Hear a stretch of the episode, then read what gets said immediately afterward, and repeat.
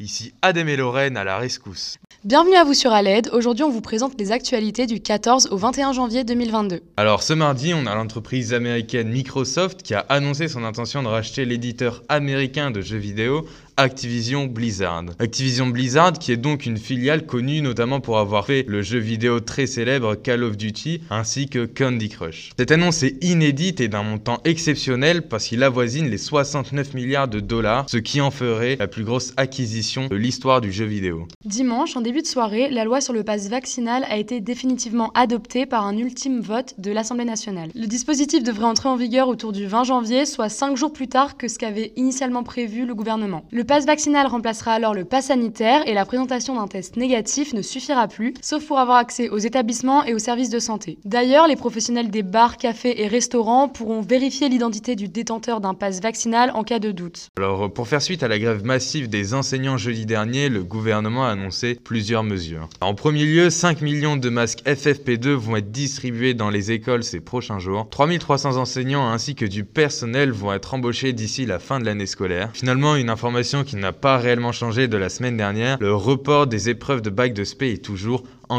Alors rien ne change encore une fois, on vous tiendra évidemment au courant des avancées de cette affaire. Dans la nuit du 14 au 15, l'Ukraine a été frappée par une cyberattaque. Cette cyberattaque visait plusieurs sites gouvernementaux qui sont par la suite devenus inaccessibles. À la suite de ces événements, dimanche 16 janvier, l'Ukraine a affirmé avoir des preuves de l'implication de la Russie dans la cyberattaque. Cela témoigne donc des tensions grandissantes entre les deux pays. Concernant les tensions entre la Russie et l'Ukraine, on prépare un zoom de culture générale qui sortira dans les prochaines semaines. Il nous permettra de clarifier la situation plutôt tendue entre ces deux pays. Alors cette semaine, une violente explosion volcanique a eu lieu dans les îles Tonga qui se situent dans l'océan Pacifique et ça a causé des répercussions à l'échelle mondiale. Cette explosion a créé un tsunami qui a touché les côtes de la Californie, du Japon et du Pérou qui sont situés à plus de 10 000 km d'écart. Alors d'importants dégâts ont été constatés dans l'archipel et ce tsunami a également fait deux victimes. Alors euh, comme à notre habitude, cette affaire risque d'évoluer, on vous tiendra évidemment au courant dans les prochaines actualités de la semaine. Cette semaine, l'Organisation météorologique mondiale a déclaré que les sept dernières années ont été les plus chaudes jamais observées. Le secrétaire général de cette organisation, Petteri Talas, a déclaré que l'année 2021 a atteint un record de température de près de 50 degrés enregistré au Canada. Certaines organisations écologiques ont d'ailleurs été alarmées par cette déclaration et invitent les gouvernements à prendre des mesures en conséquence.